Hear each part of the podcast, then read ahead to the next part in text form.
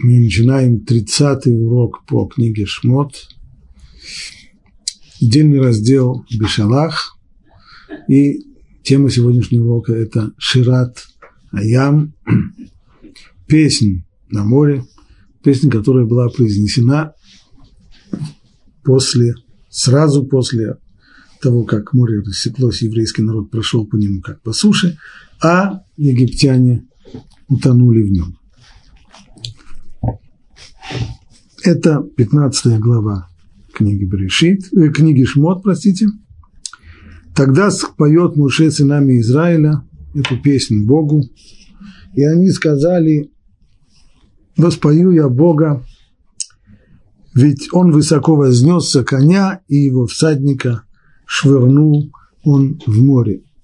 Если в обычных Э, военных действиях воины метают друг друга, швыряют друг друга снарядами, стрелами, камнями, гранатами, пулями, бомбами, то Всевышний, наоборот, он швырнул своего врага на снаряд.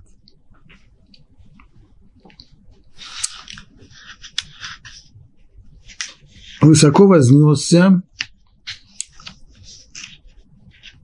воспою о Господь Господа, ведь он высоко вознесся. Высоко вознесся – это литературный перевод. Ки гао гаа, буквально возгордился над гордецами. То есть это означает, что Всевышний возгордился здесь над египтянами, самыми-самыми гордыми э, людьми того времени, державой, которая считала себя сверхдержавой, которая может указывать всем и вся. Над ними он возгордился. И коня и всадника швырнул в море. Господь – моя сила, и ему моя песня. Он был спасением мне. Это мой Бог, и буду славить его – Бог моего отца, и превознесу его. Это мой Бог. Зе Кели. Это мой Бог. Раши всюду и везде утверждает, что предлог «зе» означает такую ясность, которую можно вот указать пальцем и сказать, вот, вот это вот стул, а вот это вот стол, а вот это вот микрофон, вот это вот. То есть восприятие раскрытия Всевышнего на море было настолько сильным, что можно при, по отношению к нему применить это слово «зе», «вот мой Бог». Понятно, что нельзя забывать, конечно, что речь не идет о каком-то изображении, речь не идет о какой-то картине, на которую действительно можно указать руками.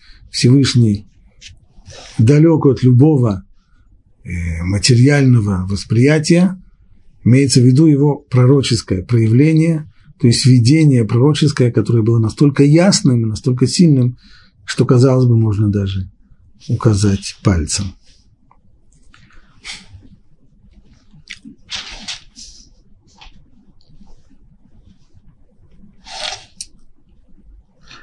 Господь воин. Господь имя его. Немножко странное предложение. С одной стороны, сам, вообще в Торе мы в основном до сих пор сталкивались с прозой. Вся, практически вся Тора – это проза.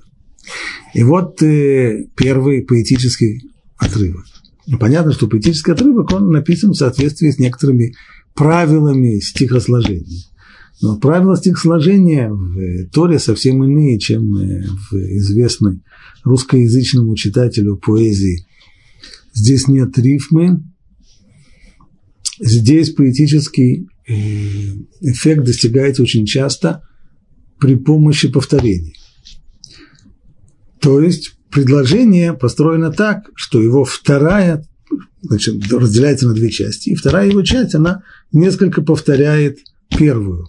Не теми же самыми словами, но либо словами близкими, либо иногда может быть одно слово, оно то же самое, есть некоторое развитие. И вот это вот повторение, в котором вторая часть откликается на призыв, на посыл первой части, это вот принцип, по которому строятся э, фразы в, поэтических отрывках Торы. Не так уж много, совсем мало.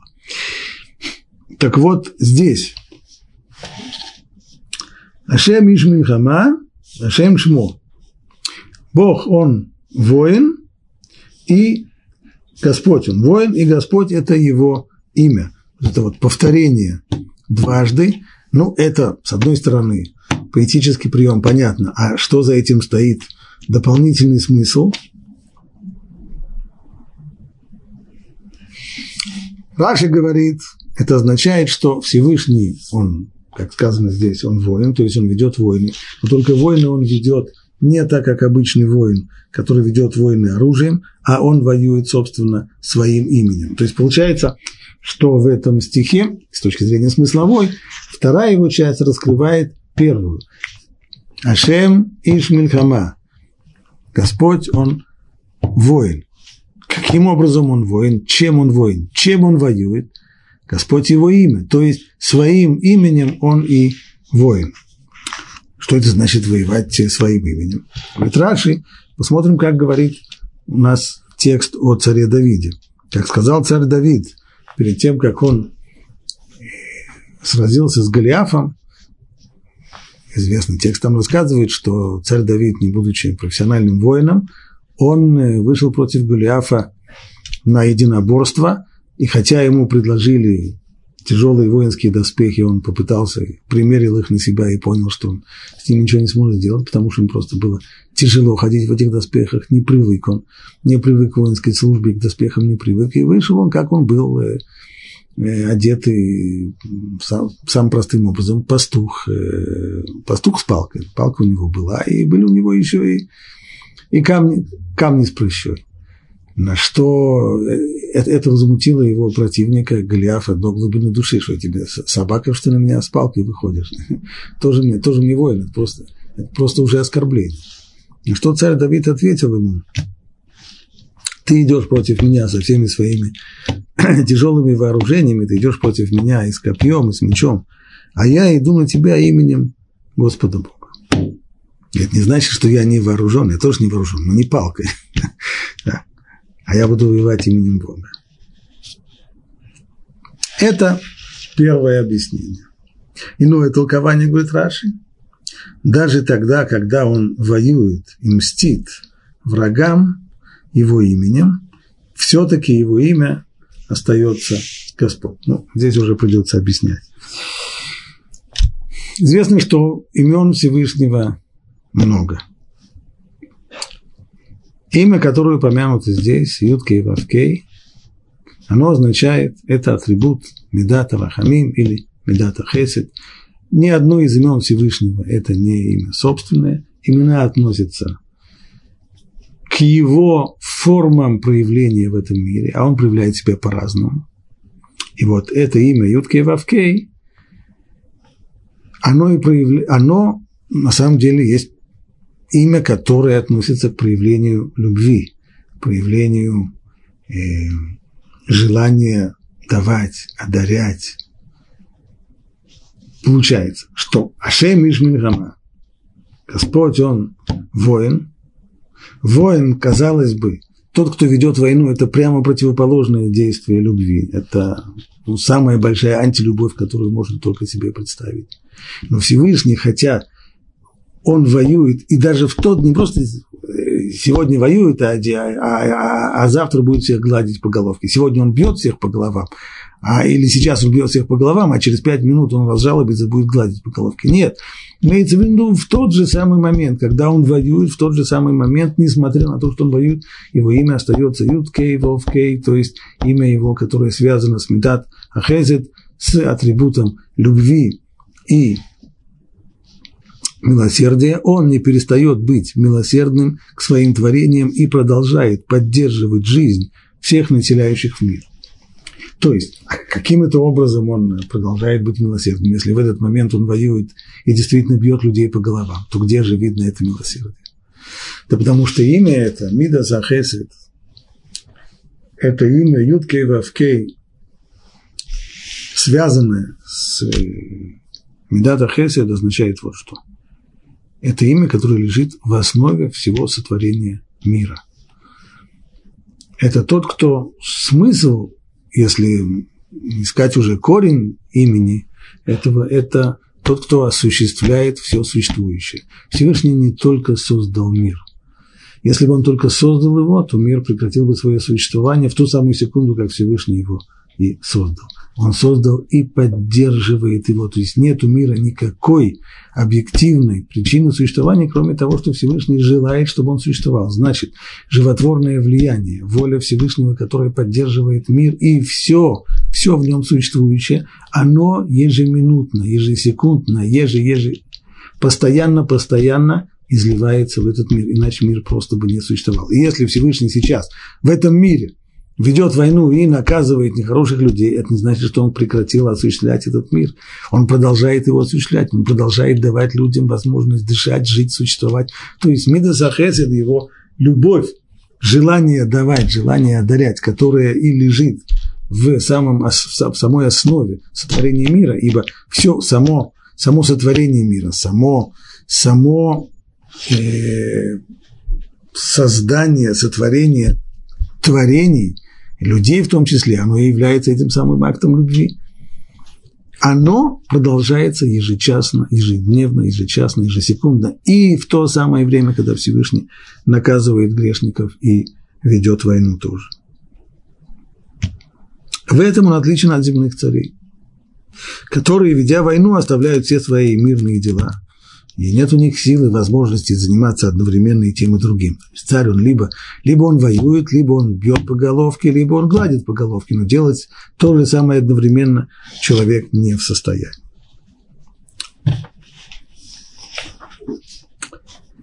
Двигаемся дальше. Колесницы фараона и его войска метнул он в море, и его отборные военачальники утонули в Тростниковом море. Ну, слово «утонули» оно в этом тексте воспринимается просто. Естественно, если вода их накрыла, так вот они утонули в воде. Но дело в том, что э, Раши всегда подчеркивает, что слово-то указанное в оригинале туб убы ямсуф, то есть корень тет бет айн тава не означает, как в современном иврите утонуть. Часто случающаяся проблема, когда мы э, воспринимаем написанное в Торе при помощи современного иврита, который выучили либо в стенах Ульпана, либо в ходе общения с, с израильтянами, а между языком Торы и ивритом достаточно большая серьезная разница. Так вот, этот корень «тава», который в сегодняшнем современном иврите означает «утонуть», на языке Торы означает увязнуть. То есть в воде-то литбуа невозможно. Можно только увязнуть, а увязнуть можно исключительно в глине. Получается, что здесь сказано не то, что они утонули в воде, которая накрыла их, а то, что они погрузились, подобно тому, как человек может увязнуть в болоте.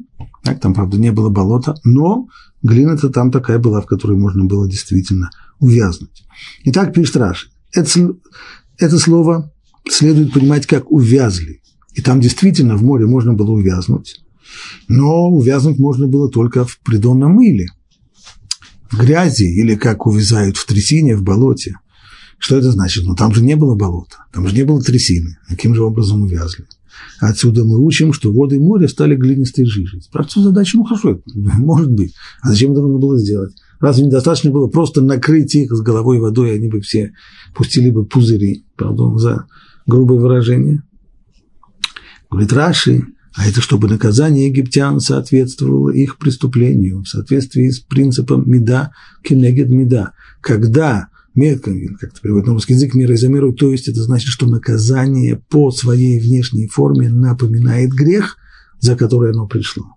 И поскольку египтяне поработили сынов Израиля, чтобы те месили глину и лепили для них кирпичи, то есть все это порабощение и надругательство над евреями шло через глину, то сейчас они не, не утонули в воде, они увязли в глине, что должно было им напомнить, за что их постигло это наказание. Меда кенегет меда.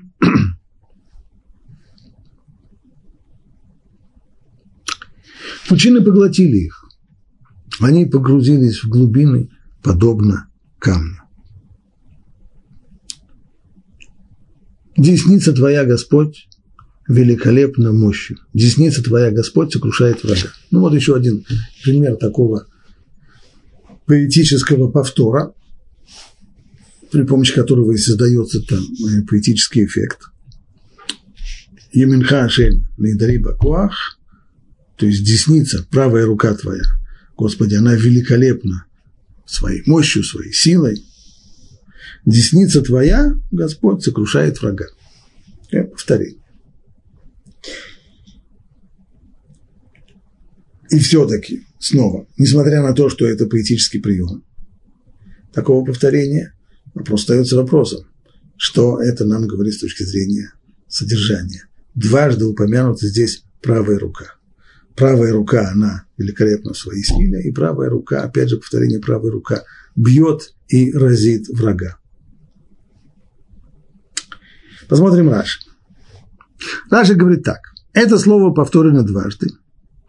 Поскольку когда Израиль выполняет волю Всевышнего, тогда его левая рука становится правой. То есть в отличие от людей, у которых две, часто бывает две левых руки, все, что они делают, делают плохо, и тогда, тогда даже правая рука, она у него левая, все, все не получается так.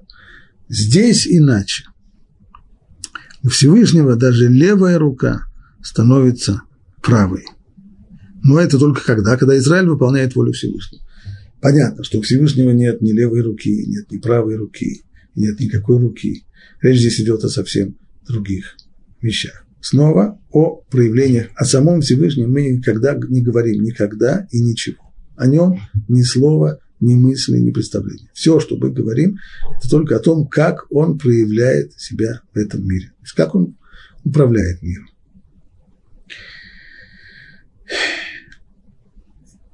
А управляет по-разному. мы тоже, управляя теми вещами, которые вокруг нас, мы пользуемся двумя руками. У нас есть правая рука. Если человек не, не левша, то правая рука у него основная. Это то, чем человек делает основные, наиболее важные ему действия. А левая ему зачем, если можно, если правую он делает основные. А левая, она вспомогательная. При помощи левой руки, левая рука помогает правой. Если кто-то из нас собирается на ужин отрезать себе кусок хлеба, так он и сделает. Может, он возьмет в правую руку, резать он будет правый. Но неудобно резать, держась только за нож. Надо еще батон хлеба поддержать. Вот для этого существует левая рука, она чуть-чуть его поддержит. То есть эта рука вспомогательная.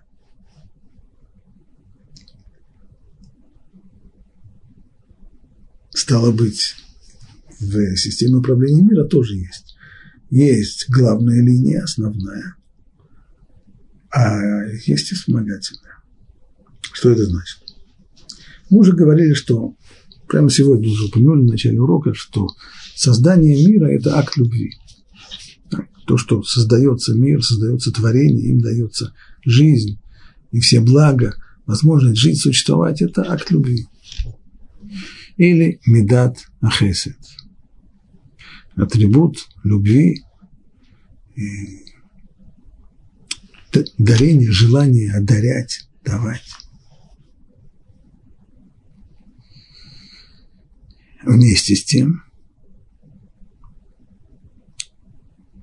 существование, если бы мир существовал только на уровне любви, то есть единственной причиной, единственной возможностью его существования была бы только любовь, это существование не, как это точно скажем, неустойчивое. Почему? Наши мудрецы говорят, что бедняк, они хожу в комет. Бедняк считается как бы мертвым. Почему бедняк как бы мертвым? Того, что он бедняк, денег у него мало, но это не значит, что он уже мертвый. Он же ходит среди нас. Мертв имеется в виду, что если его существование, у него нет никакой основы собственного существования, он такой бедняк. Это тот, кто нуждается в других людях. Сегодня они дают ему средства, он на них существует. А если завтра им не захочется давать ему средства? И, нет возможности просуществовать. Это отсутствие самостоятельной основы существования, это не жизнь. Стало быть, тот, кто зависит своим существованием от любви другого, это тоже не жизнь, это неустойчивое существование. А его любят, это замечательно, очень хорошо.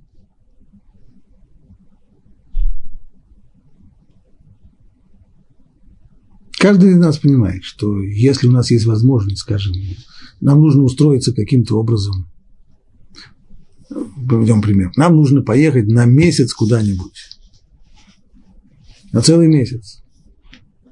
Есть две возможности. Либо один человек, который к нам хорошо относится, он нас пригласит к себе, чтобы мы у него жили, чтобы мы у него спали, чтобы мы у него ели, и он нас сейчас будет возить. Или у нас вторая есть возможность снять за свои деньги, за свои рыбные гроши, снять э, гостиницу. Что лучше? Очевидно, что если я могу снять гостиницу за свои деньги и не получать у другого, это лучше. Нету денег, другой вопрос. Ехать-то надо. Но если есть такая возможность, всегда за свое лучше, чем получать от кого-то подачку.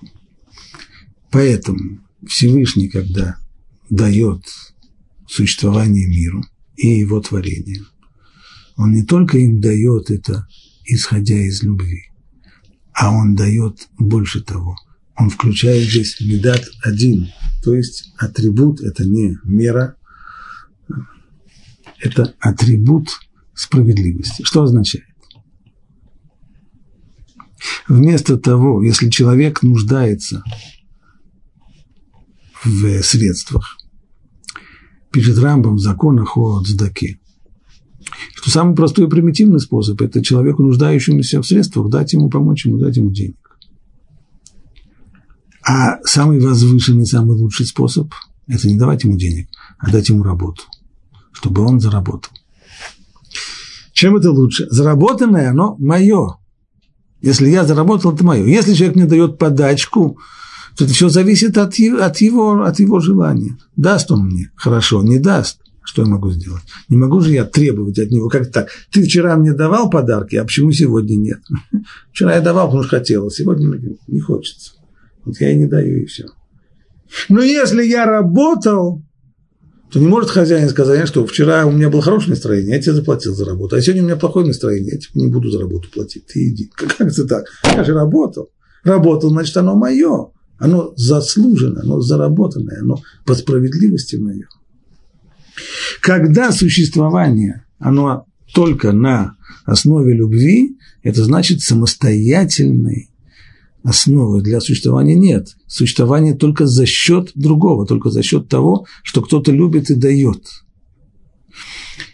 Но когда есть, но когда дается работа, когда дается возможность заслужить, заработать, это уже совсем другое. Это высшее проявление любви, которое дает возможность свое существование заслужить.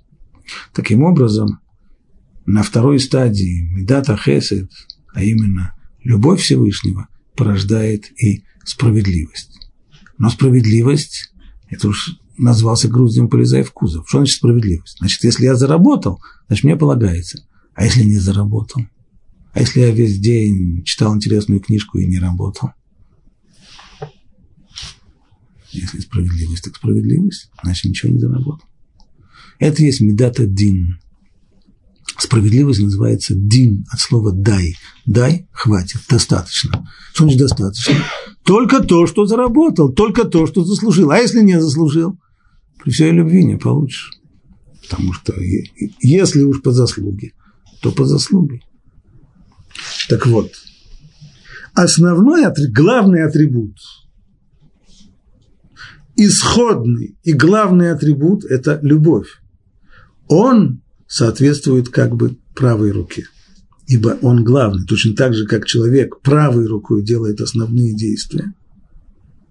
Аналогично, Медата Хесед, любовь Всевышнего, она ассоциируется с правой стороной.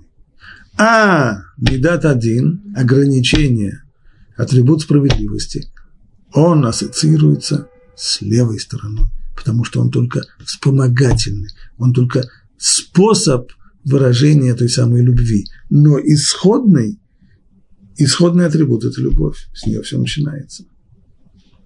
Поэтому и говорится здесь о правой руке и о левой руке. То есть правая рука Всевышнего, Еминха, десница, как ее переводят на высокопарный русский язык со времен синодального перевода.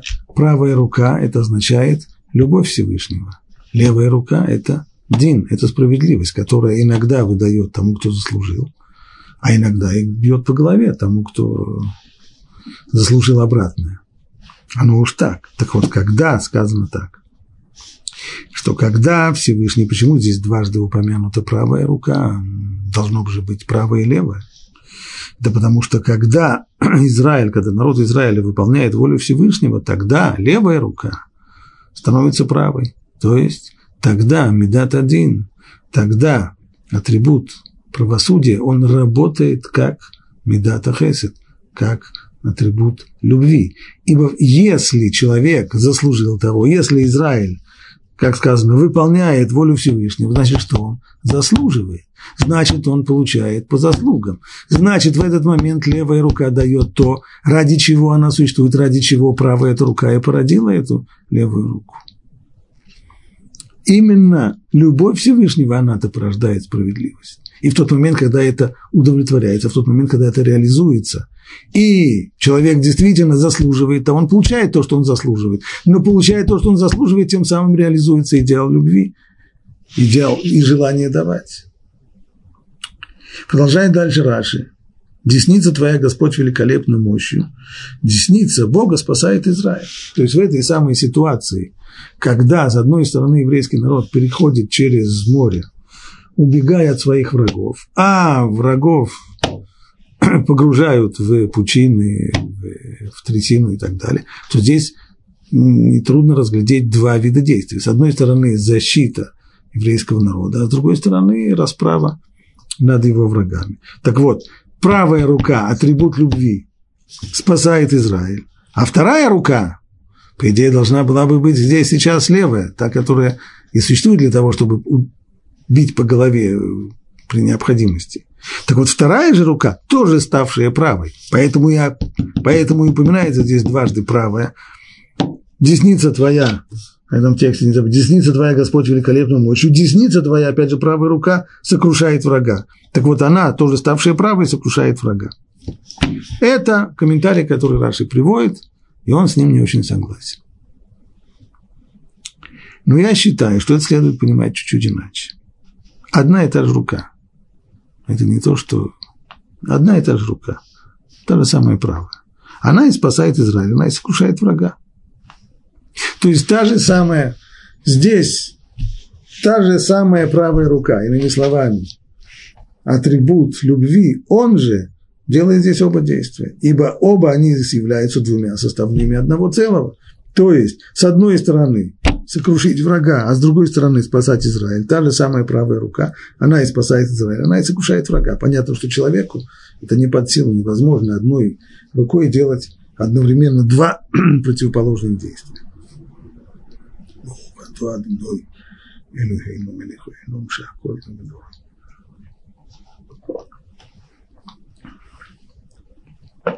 Читаем дальше.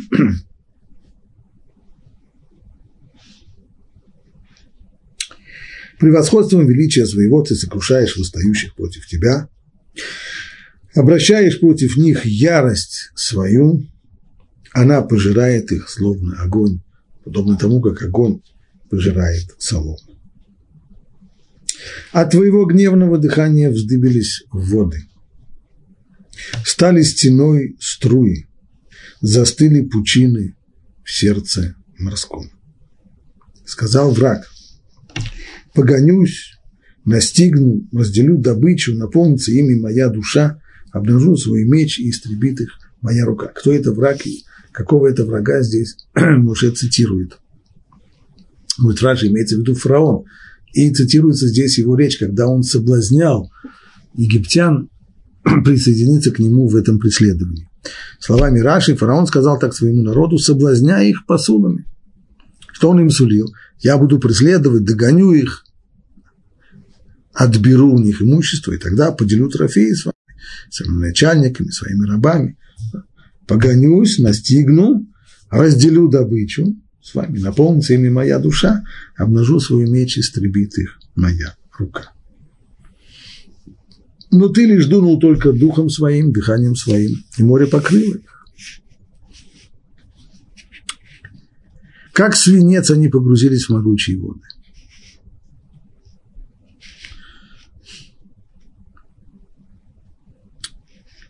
Тем внимание на то, что здесь есть три различных сравнения. С самого начала сказано, Пучины поглотили их, они погрузились в глубину, подобно камню. Подобно тому, как камень, который кидают в воду, он быстро погружается в пучину, так было и с египтянами. Потом египтян приравняли, здесь сравнили их с соломой.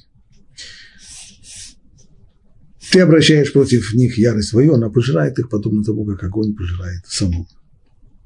Здесь же есть уже третье. Как свинец они погрузились в могучие воды.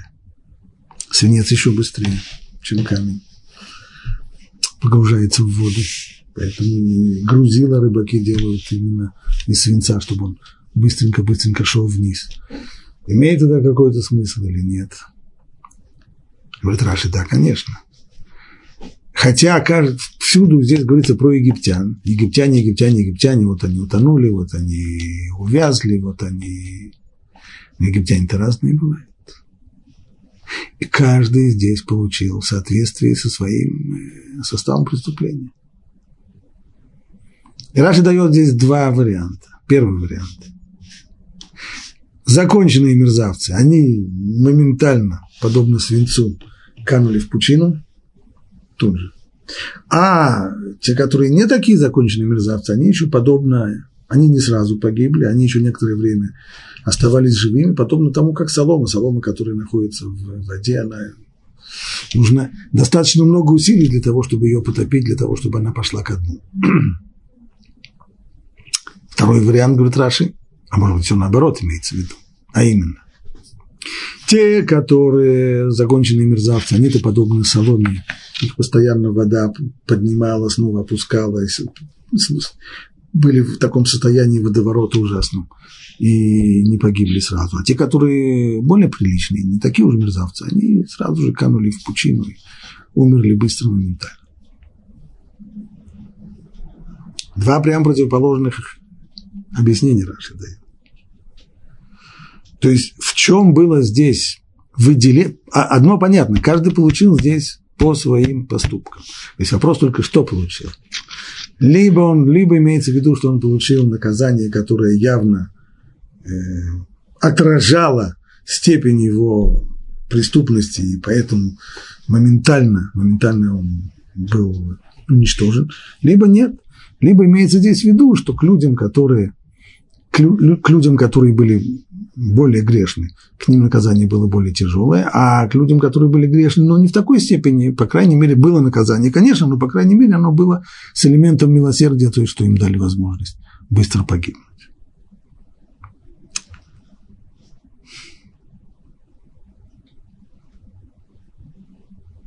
Кто подобен тебе среди сильных Господь? Кто подобен тебе, возвеличенный святостью, грозный в хвале, творящий чудеса. Что такое грозный в хвале? Грозный, это я понимаю. Если он грозный, то от него страшно становится. А что такое грозный в хвале?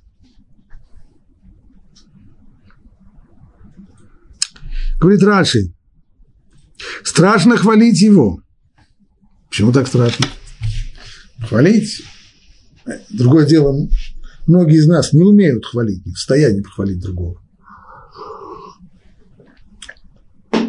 В детстве не приучили хвалить, считалось, что хвалить это значит подлизываться или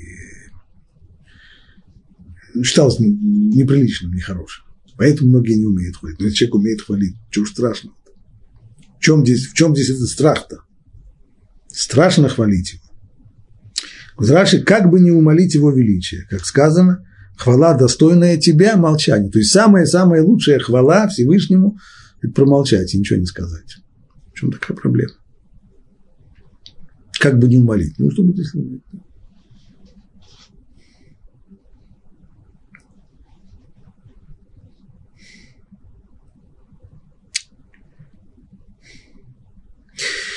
Здесь мы касаемся общей проблемы атрибутов Всевышнего. Это действительно серьезная проблема. Мы знаем, что в молитве мы атрибутов Всевышнего упоминаем очень мало. Кель, Агадоль, Агибор, Ванура. Всего три. Агадоль, великий, Агибор, могучий, Ванура, внушающий страх, трепет. А почему не больше? Может быть, что-нибудь более такое цветистое, восточно-цветистое. Если, если почитать для сравнения тексты мусульманские, о, сколько там эпитетов. А почему здесь так все, всего-то три? Потому что мудрецы, что если бы пророки не произнесли эти три эпитета, мы бы тоже их в молитве бы не, не упоминали. Потому что с точки зрения просто здравого смысла все хвалебные эпитеты по отношению к Всевышнему – они на самом деле оскорбления. Агадоль. Что такое гадоль? Большой. Большой. Вот микрофон, большой микрофон. Комната эта, она тоже большая. Или есть человек большой, баскетболист роста 2 метра 7 сантиметров. И тем же самым словом называть Всевышнего.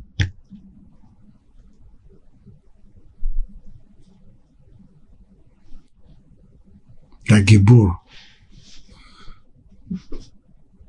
мощный, тот, кто умеет э, победить. Это слово относится к каким-нибудь к борцам или еще что-нибудь. Аннура, внушающий страх. Понятно? Темный силуэт в переулке тоже страх внушает. То есть сами по себе эпитеты, упоминаемые нами по отношению к Всевышнему, они оскорбления. Не имеется здесь в виду то, что Раши пишет, что страшно хвалить его, как бы не умолить, может быть, не все достоинства, скажем, да не в этом дело. Талмуд объясняет, что проблема здесь вот какая, на что это похоже? Это похоже на царя, которого кто-то из придворных решил его восхвалить, восхвалить его богатство.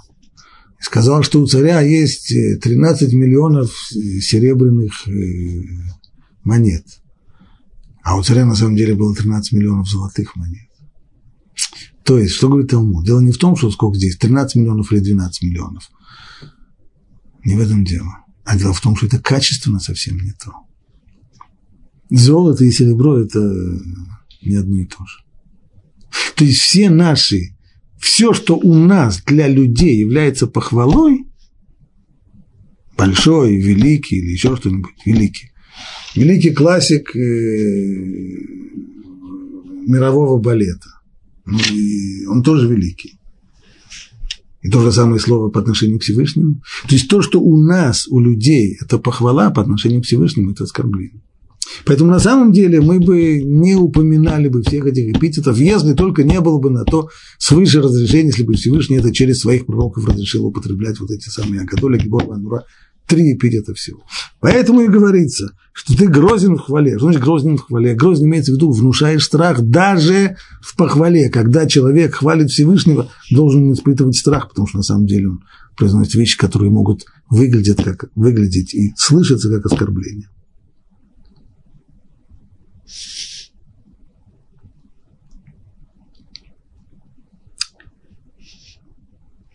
Простер ты десницу, то есть правую руку, и поглотила их земля. Ты по милости своей направлял народ, спасенный тобой. В могуществе своем ввел его в обитель святости своей. Вдруг изменяется тема. До сих пор с первого по двенадцатый посук описывалось вот само это событие, рассечение моря и вся та мощь и сила Всевышнего, которая сокрушает любое сопротивление, любого, кто стоит у него на пути, вот это была тема. Вдруг пошло с 13 стиха. Ты по милости своей направлял народ, спасенный тобой, в могуществе своем ввел его в обитель святости своей, имеется в виду, привел его в Израиль в конечном итоге. Услыхали народы, трепещут ужас. Что произошло здесь? Сменилась тема. То есть первые с третьего, две группы, с третьего по восьмой, по седьмой и с, с третьего по седьмой четыре стиха, и вторая порция с восьмого по двенадцатый, а, они-то вот и представляют здесь Всевышнего в его том внушающем страх, трепет и, и, и потрясение величия, которое проявляется в том, что нет никакой силы, которая может устоять в том, в том, как он разметал, разрушил, разбил своих врагов. А вот здесь вот уже величие Всевышнего и снова величие, которое потрясает, которое ошеломляет, оно проявляется уже здесь, наоборот, в любви, которую Всевышний проявляет к еврейскому народу в ходе построения еврейского народа. Как ты по милости своей направлял народ, спасенный тобой. То есть ты его спас из Египта, и ты его направляешь дальше в пустыне, ведешь его в Израиль. В могуществе своем вел его в обитель святости своей, то есть в Израиль. Услыхали народы, то есть то, что ты таким образом, опекая еврейский народ, проявляя вот проведение со всей его невероятной силой, это тоже внушает трепет. Поэтому слыхали народы, трепещут. Ужас охватил жителей Плешет.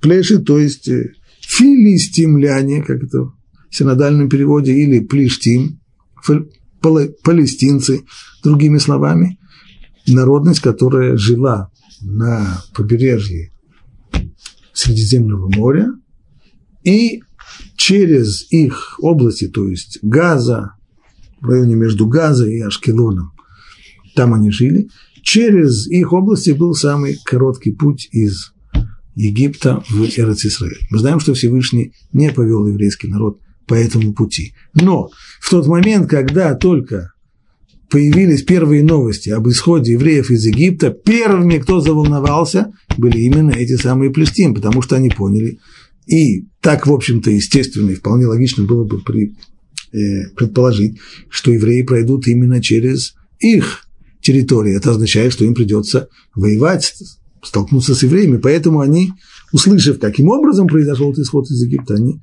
задрожали. Ужас охватил жителей Плешета. 15 стих. «Тогда смутились князья и дома. Вождей Муава объял трепет, и стаяли все жители Кнаана».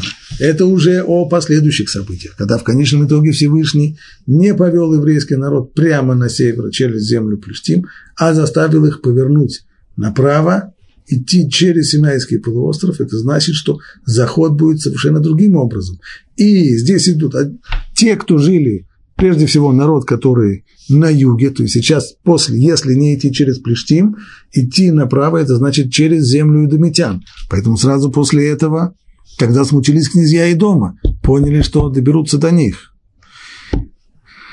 На самом деле с ними тоже не стали заниматься, а в дальнейшем еще раз повернули, на этот раз налево, и пошли на север, то есть обойдя Эрс-Исраэль по южной границе, повернули на север, и тогда два народа, которые живут на восточной границе в Заиордании, на восточном берегу реки Иорден, это Эдом, это Муав и Амон. Когда смутились князья Эдома, вождей Муава объял трепет. Муавитяне, которые живут в Заиордании, понимают, что, очевидно, путь еврейского народа пройдет через них. Мы знаем действительно, что страх привел к тому, что царь Балак стал принимать э, определенные меры, вся эта история с Белямом, ведь известна. И стаяли все жители Кнаанов. Конечная, вот здесь только поскольку конечная эта цель – это Кнаан, то жители Кнаана уже и стаяли от страха.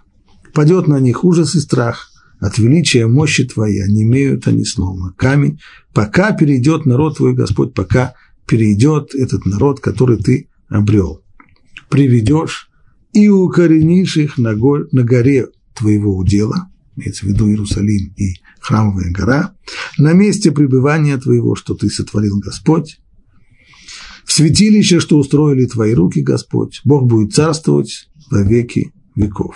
Ашем им лох, леулам, поэт. Вот этими самыми словами Бог будет царствовать во веки веков, и заканчивается песня на море. Чем она заканчивается? По идее, когда заканчивает, должен быть аккорд самый, самый мощный, самый сильный аккорд. Господь воцарится во веки веков. Вроде как оно и произошло действительно. То есть, подобно тому, как Всевышний сейчас разбил в пух и прах фараона со всей его конницей, со всеми его колесницами, со всеми. Так Бог воцарится во веки веков, то есть разделает он и всех, и кнаанеев, и, и, и воцарится на веки веков. Очень здорово. Потому мудрецы говорят, плохо закончили очень. Не получилось окончание на, на таком сильном аккорде. Слабое было окончание.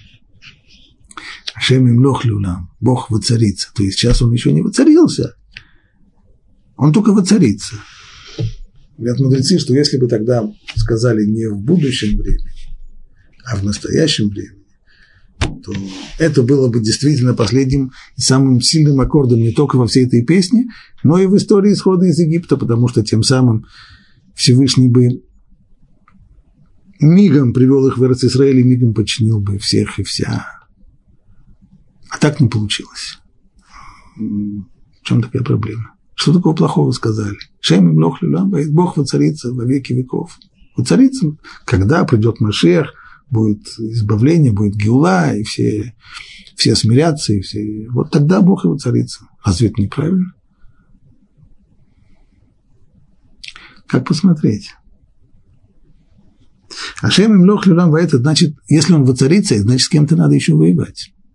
То есть в мире есть определенные силы, с которыми надо, с ними надо помериться. Только что Ашем их сильнее. Но тайги до британских морей сильнее всех, всех, всех пересилил. Точно так же, как пересилили фараона и Египта, точно так же пересилим и остальных, и канонейских царей. Здесь было непонимание, что на самом деле воевать-то не с кем. Все, что в мире есть, все, что его наполняет, это создание Всевышнего.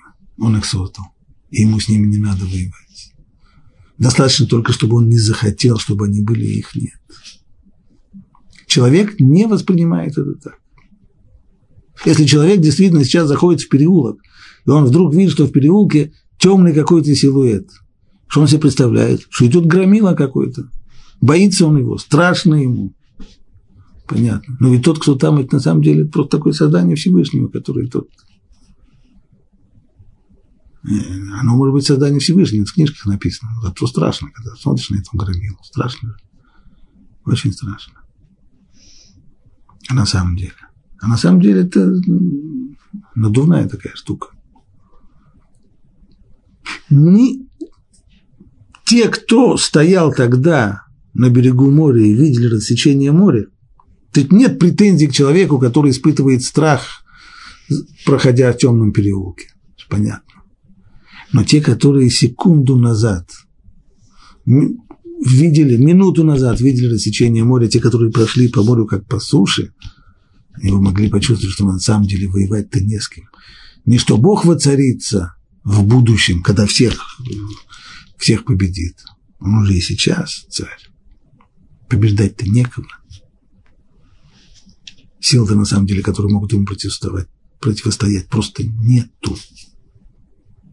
Поэтому завершение получилось несколько минорное.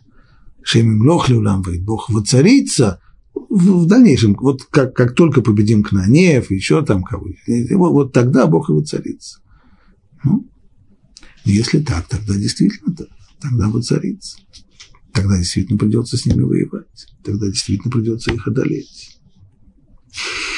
Когда вошли кони фараона с его колесницами и всадниками в море, Бог обратил на них спять воды морские, а сыны Израиля прошли среди моря по суше.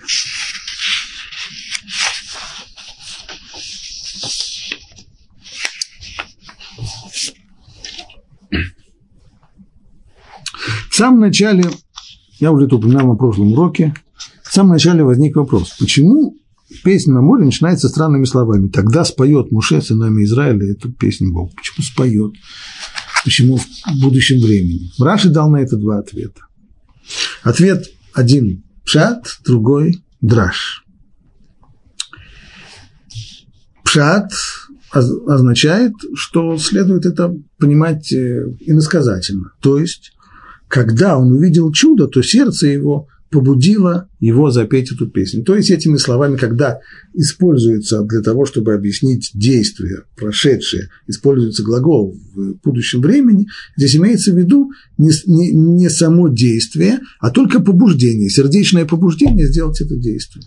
Поэтому вместо прошедшего времени используется будущее. А драж, драж совсем другое. Драж всегда требует понимать буквально.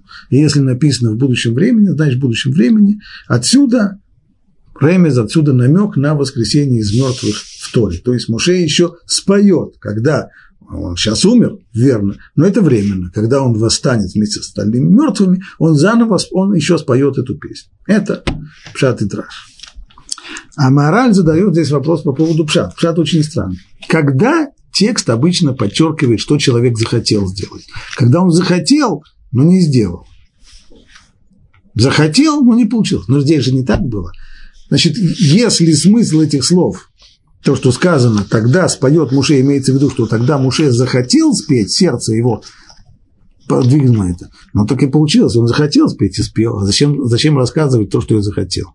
Если я сегодня кому-то рассказываю, что я сегодня пошел в магазин и купил то, что жена мне сказала. Я же не буду сказать, я сегодня шел по улице и захотел пойти в магазин и выкупить то, что моя жена. Я обычно говорю по-другому. Жена меня спросит, что ж ты не купила? Ты знаешь, я хотел купить, но у меня денег не было. И магазин был закрыт.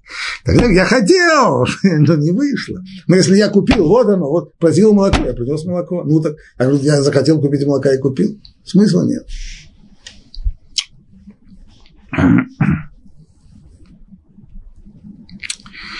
Еще вопрос дополнительный. Песня, которая была спета, ее главная тема какая? Было здесь два действия. Первое действие – спасение еврейского народа. Второе действие – расправа над египтянами, их наказание. Песня, она на что? С одной стороны, вроде бы она по поводу расправы над египтянами, потому что сказали эту песню только после того, как египтяне потонули. Если бы песня была на тему спасения еврейского народа, надо было ее запеть, как только пробежали по морю, как по суше. Но тогда песни не сказали. Песни сказали только, когда увидели дохлых египтян. Но это тоже как-то не очень хорошо получается, потому что Гмара ведь говорит, что Гмара в Мегине говорит, что когда ангелы хотели воспеть Всевышнему хвалебную песню, он им приказал замолчать. Масея дай вим бьям, а ты мамрим шира, как-то так. Деяния моих рук в море тонут египтяне, не что же деяния моих рук, а вы будете сейчас э, песни хвалебные петь, это нехорошо сейчас. А почему тогда, почему ангелам можно петь, не, ангелам нельзя петь, а евреям можно петь? В чем здесь дело? Если бы мы сказали, что песни евреи пели по поводу своего спасения, тогда да, можно по поводу спасения, а не по поводу того, что египтяне утонули но вроде бы получается, что они действительно пели. Во-первых, само время, когда пропели эту песню, показывает, что пели ее именно о уничтожении египтян.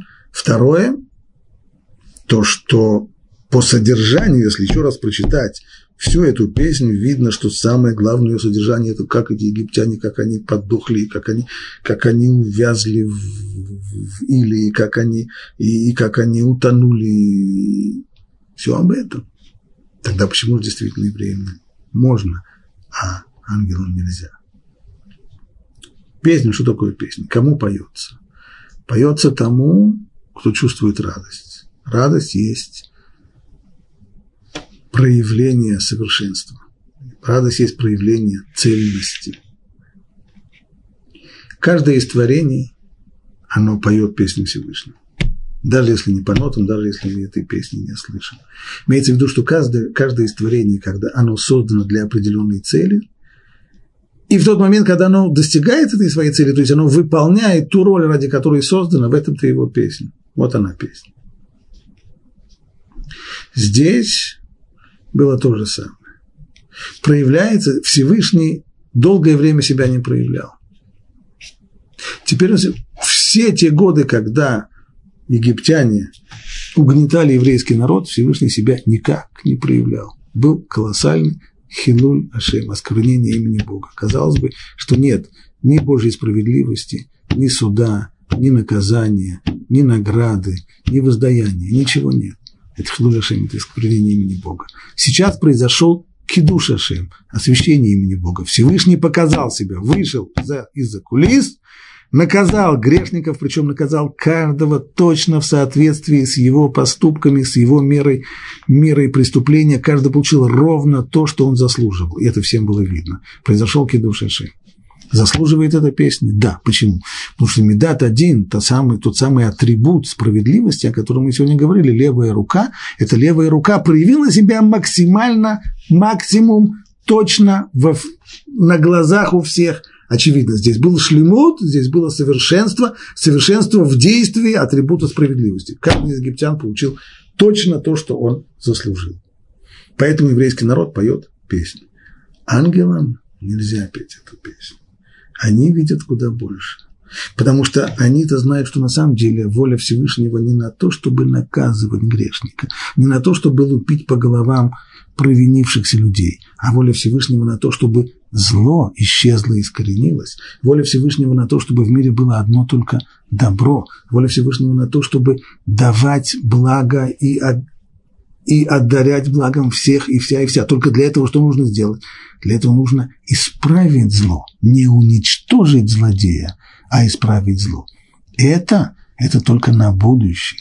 Это только будущее гила, будущее избавление. Это глазами ангелов – это не совершенство. Глазами ангелов – это ущербность. Глазами еврейского народа субъективно. Мы, мы видели Хилуляша, мы видели, как на протяжении десятков лет Всевышний никак не проявлялся, и как будто бы вообще нету власти Бога над миром. Поэтому, когда мы увидели сейчас проявление Медат один, увидели проявление атрибута справедливости, Божья справедливость, которая восторжествовала, для нас это кидуш мы поем песню. И о нем мы поем. И для нас это, но не для ангелов. И, соответственно, понятно, что когда поется эта песня, она поется потому, что эмоционально те, кто видел это, не могли не спеть. Песня, она прорвалась. Ее не приготовили заранее. Это не то, что мой Шарабейну заранее приготовил ноты, составил слова, а потом сделал быстренько репетицию. Нет, это... Эмоционально она прорвалась. Если бы спросили только вот, чисто разум, действительно петь-то не о чем. Действительно же люди-то гибнут. А мерзавцы, нехорошие люди, да, но создание Всевышнего гибнут. Лучше бы было, чтобы они перестали быть мерзавцами, лучше бы было, чтобы зло было исправлено, а не уничтожено.